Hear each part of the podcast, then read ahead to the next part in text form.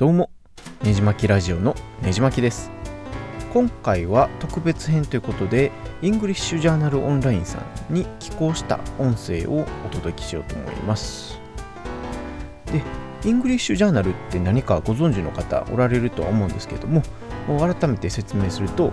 アルク社さんが出してる英語学習のための雑誌なんですね。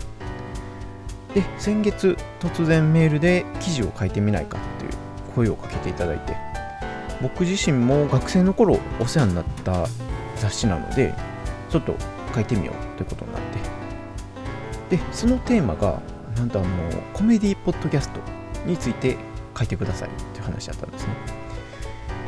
で、えー、いろいろ悩んだ挙句その寄稿した記事の中では、えー、初心者用と英語に慣れた方用に2つおすすめの英語のえー、コメディポッドキャストを紹介してみました。他にもそもそもコメディポッドキャストって何かとかあ英語のポッドキャストを聞くコツとかを書いたりしています。で、えー、これから流す音声なんですけれどもその記事の最後にボーナスコンテンツとして、えー、収録した音声になります。でまあってことなのであの英語のコメディポッドキャストに興味のある方はあ6分ほどの内容なのでぜひ聞いてみてください、えー、この僕自身が書いた文字の方の記事はポッドキャストの説明欄に載せたリンクより見られるので、えー、興味のある方ぜひチェックしてみてください。English Journal 読者の皆さんねじまきラジオのねじまきです。文章のみならず、この音声まで聞いていただいたということは、おそらく、ポッドキャストに強い関心をお持ちの方が多いのかなと思うので、ボーナスコンテンツとして、 English Journal さんの記事で紹介しきれなかったおすすめのコメディポッドキャストをいくつか紹介したいと思います。まず一つ目は、ポッターレスというハリー・ポッターに関するコメディポッドキャストですね。ハリー・ポッターの第1巻である賢者の石から1エピソードにつき12章読んで面白おかしく感想を話していく番組なんですね。このポッターレスっていう番組タイトルからしてハリー・ポッターのファンクラブであるポッターモアという名前をもじてるんですね。このポッドキャストの配信者はハリー・ポッターの大ファンっていうわけじゃなくて映画を1から4まで見て、えー、挫折してしまったっていう方でなので、そんなあ記憶に残ってない部分が多いので、賢者の石と秘密の部屋がごちゃ混ぜになったりとか、ハッフルパフの影の薄さをネタにしたりとか、グリフィンドールとスリザリンのやっかみを面白おかしく語ったりとか、ハリポタ好きなら本当にハマる番組だと思うので紹介してみました。ハリー・ポッターを全く知らない方にはおすすめできないんですけども、本当に面白いのでおすすめです。2つ目が全米一人気のコメディポッドキャスト、 Joe Rogan Experience という番組ですね。あの全米一の総合格闘技団体 UFC のコメンテーターがホストを務める番組なんですけども、毎回豪華ゲストが登場して、ありとあらゆるトピックについて雑談をするポッドキャストになります。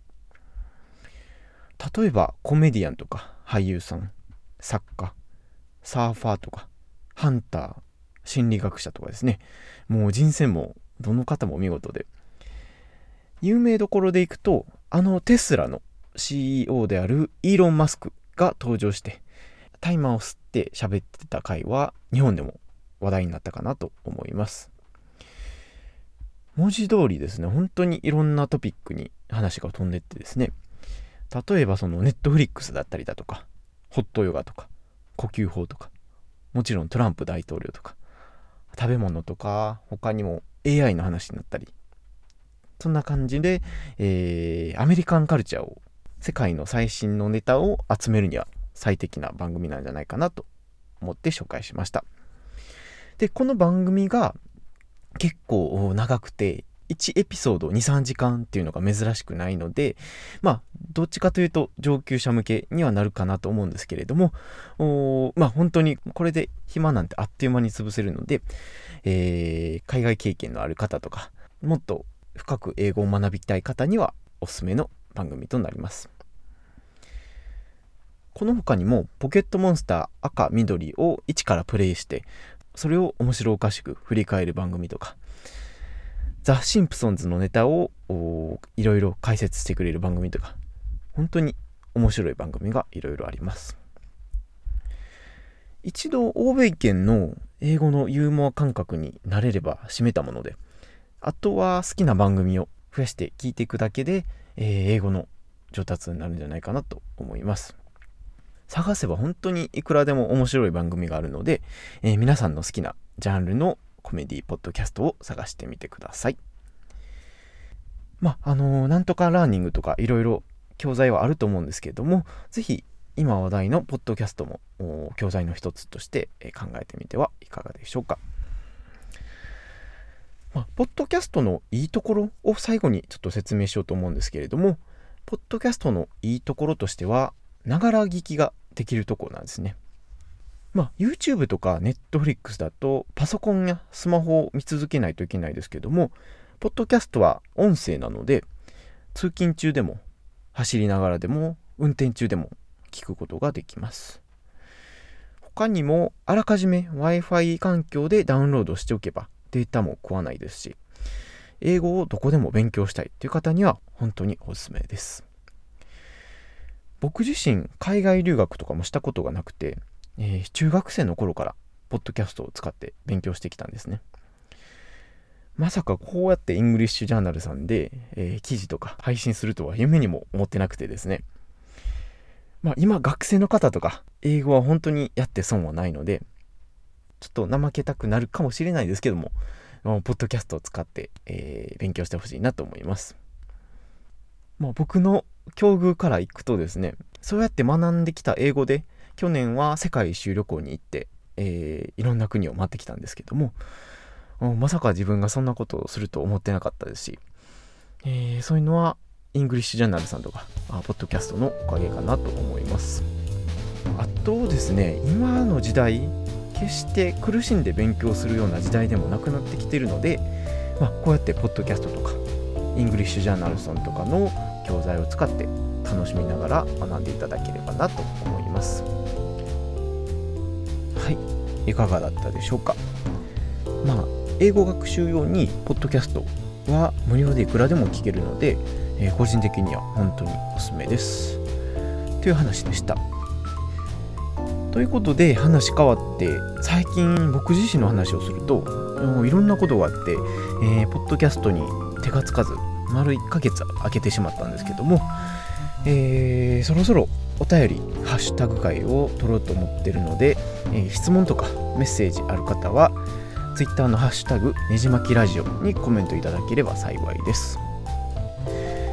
あとちょっと久しぶりの話なんですけども以前募集していたコロナ対策ソングについても決して忘れてるわけじゃなくて、えー、配信するタイミングを見失ってて、えー、なかなか収録できてなかったりするんですけども、まあ、あの東京とか全国各地でも新型コロナウイルスがまた再拡大し始めているのでまあいいタイミングというか、まあ、あのいいって言ったら誤解を招きそうなんですけども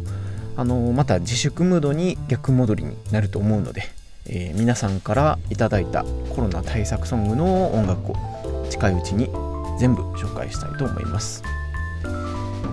あまだ全然募集中なのでコロナの憂鬱を吹き飛ばすようなおすすめの音楽があるよって方は是非リンクからあ書いて紹介していただければ幸いです。最後に一つお話しすると2018年の7月8日に、えー、第1回目のエピソードを配信してからあちょうど2年ほど経つみたいで、えー、2年で100エピソードになったみたいです。今後もこのペースでいけるかわからないんですけどもゆっくりマイペースに続けてみようかなと思ってるので今後ともよろしくお願いします。では次のエピソードでお会いしましょう。